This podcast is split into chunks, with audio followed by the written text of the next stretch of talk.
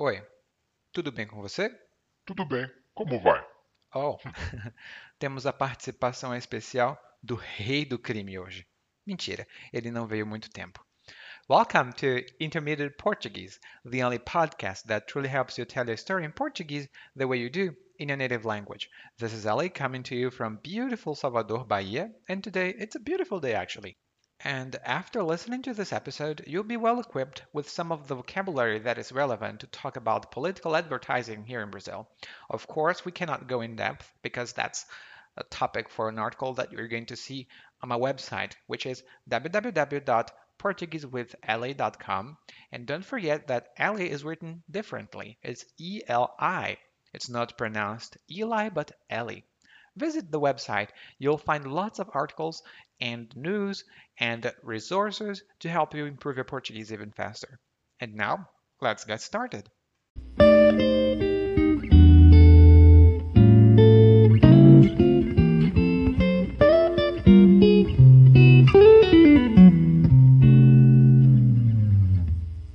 Aqui no Brasil, de dois em dois anos, temos as propagandas políticas ou propagandas eleitorais. Elas acontecem na época de campanha eleitoral. Numa rodada, temos a eleição para presidente, governador e deputados. E na outra rodada, dois anos depois, temos a votação para prefeitos e vereadores. Cada um tem direito de fazer propaganda política como bem entender. Claro, eles têm restrições orçamentárias. Apesar de receberem dinheiro público para gastar na propaganda, os candidatos não recebem a mesma quantia. Isso significa que uns recebem pouco e outros recebem muito. A propaganda política na televisão é gratuita e obrigatória. Mas eu não tenho televisão. Posso ficar sossegado. E nesse ano, como temos a pandemia, é provável que não tenhamos aquela poluição visual e sonora com panfletos, cartazes, santinhos, carros de som, etc. Mas, diferente de antes, temos as propagandas na internet. Imagine você receber um spam vindo de um candidato que você nunca viu mais gordo na vida. Bom, foi exatamente isso que aconteceu e eu já vou deletar essa porcaria.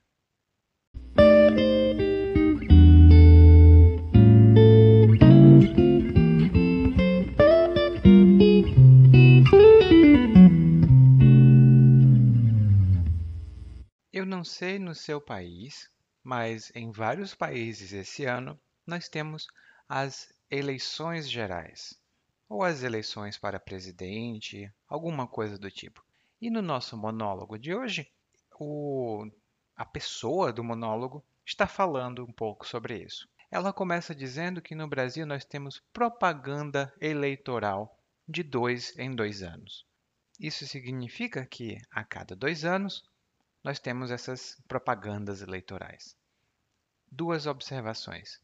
A gente aqui no Brasil diz propaganda eleitoral e em alguns idiomas, propaganda tem um significado negativo. No Brasil também. O correto seria publicidade política ou divulgação política. Mas a gente já se acostumou a dizer propaganda então propaganda ficou. Por isso, nós dizemos que é propaganda política ou propaganda eleitoral. E de dois em dois anos significa que no período de dois anos e depois mais dois anos, depois outros dois anos, alguma coisa acontece. Nesse caso, de dois em dois anos, temos as propagandas políticas ou eleitorais relativas à eleição. E esse de blá blá blá em blá blá blá é uma estrutura muito comum, de dois em dois anos, de dois em dois dias, de semana em semana. Isso significa a cada dois anos, a cada dois dias, a cada semana. É muito, muito comum em português falado. Ele diz aqui que nós temos a campanha eleitoral, que é essa época em é, que temos essas propagandas eleitorais. Só que aqui no Brasil, como ele explica, acontece em duas rodadas. Na primeira rodada, nós temos a eleição para presidente. E uma rodada significa uma vez ou um turno, como a gente às vezes fala também. Mas a rodada tem esse ciclo. Por exemplo, você vai com seus amigos para o bar e bebe cerveja. A primeira rodada, quem paga é o João. E a segunda rodada de cerveja, ou seja, o segundo copo que todos bebem, quem paga é a Maria. Rodada tem outros significados, mas aqui está sendo usado no sentido de ciclo. Hum? E aí ele explica que temos duas rodadas a cada dois anos, uma rodada a cada dois anos, aliás. E ele diz que cada político, ou cada um, tem direito de fazer propaganda como bem entender. Como bem entender é uma expressão muito comum também no português falado e no português escrito. Como bem entender ou como bem quiser. Aqui a gente está usando o futuro do subjuntivo, a estrutura. E se eu faço algo como eu bem entender, significa que eu faço algo como eu quero. Eu faço algo como eu achar mais adequado. Por exemplo, você precisa estudar português com um método. Eu não posso dizer qual método você deve escolher, porque você tem que fazer o que você quer fazer, como você bem entender, ou como você achar mais justo. Como bem entender tem um, um pouco de significado como se você estivesse com raiva às vezes. Se você disser, eu estudo como eu bem entender, talvez isso passe um pouco de irritação da sua parte. Você acha que outra pessoa está incomodando. Então você diz: Olha, eu posso estudar como eu bem entender. E geralmente quem fala isso são adolescentes. Eles dizem: Eu vou me vestir como eu bem entender, como eu quiser. Hum? E ele continua aqui dizendo que os políticos têm restrições orçamentárias. Uh, expressão chique. Uma restrição orçamentária significa uma limitação no dinheiro que você pode gastar. É uma outra maneira de dizer também que uma pessoa é pobre, ou que uma pessoa está numa situação financeira difícil. Por exemplo, eu quero muito comprar um carro, mas eu tenho muitas restrições orçamentárias. Significa, eu provavelmente não tenho dinheiro suficiente e eu não ganho tanto quanto eu gostaria de ganhar. Restrições orçamentárias não tem outro significado, mas é uma expressão muito comum em português escrito. Então, se você ler jornais, revistas, sites, provavelmente você vai encontrar essa expressão. Depois ele vai dizendo que a propaganda política na televisão é gratuita e obrigatória. E sim, aqui no Brasil, ela é gratuita e obrigatória. Mas ele aqui diz que pode ficar sossegado porque ele não tem televisão. Estar ou ficar ou ser sossegado significa ser tranquilo, ser calmo, não ter pressa, não querer fazer nada correndo. E se você disser eu estou sossegado, isso significa eu estou tranquilo. Por exemplo, eu tirei férias por cinco dias e fiquei sossegado. Eu tirei cinco dias de férias e fiquei sossegado. Eu não trabalhei, não estudei, não fiz nada. fiquei olhando para o tempo, como nós dizemos aqui no Brasil. E aí, ele continua falando que nesse ano tem alguma coisa de diferente. Bom, se você está vivendo no planeta Terra, isso significa que você sabe que nós temos a pandemia. E aqui no Brasil, a situação está muito difícil. Por isso, provavelmente, nós não vamos ter a poluição visual e sonora. E a poluição visual é um tipo de poluição muito comum em cidades grandes, quando você tem muitas imagens, muitas fotografias, muitos cartazes com letras enormes, com muitas palavras, desorganizadamente. Está tudo em toda parte. Na parede, no poste, no muro, em todos os lugares. É uma poluição mesmo.